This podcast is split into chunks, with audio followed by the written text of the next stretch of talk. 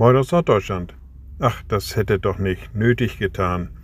Manchmal sind wir beschämt, wenn uns Gutes entgegengebracht wird, ein Geschenk gemacht wird, eine gute Tat getan wird und wir uns dann selber betrachten und zu der Auffassung kommen, ach, das hätte doch nicht nötig getan.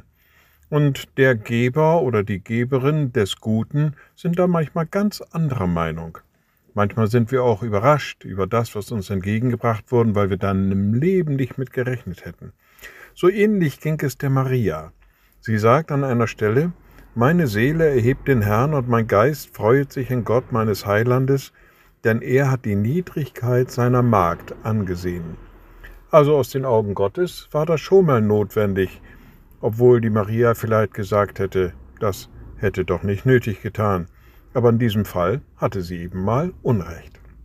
Liebe Schwestern und Brüder, ich lade Sie ein zu einem kurzen Gebet und anschließend zu einem gemeinsamen Vater unser. Allmächtiger Gott, guter himmlischer Vater, in deinen Augen sind wir wertgeschätzt.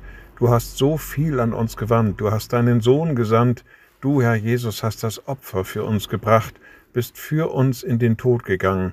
Wir danken dir von ganzem Herzen und bitten dich, du mögest uns immer so nahe sein. Und wir beten gemeinsam.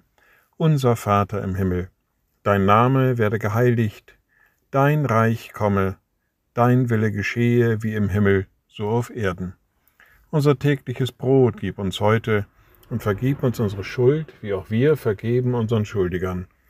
Und führe uns nicht in Versuchung, sondern erlöse uns von dem Bösen denn dein ist das Reich und die Kraft und die Herrlichkeit in Ewigkeit. Amen.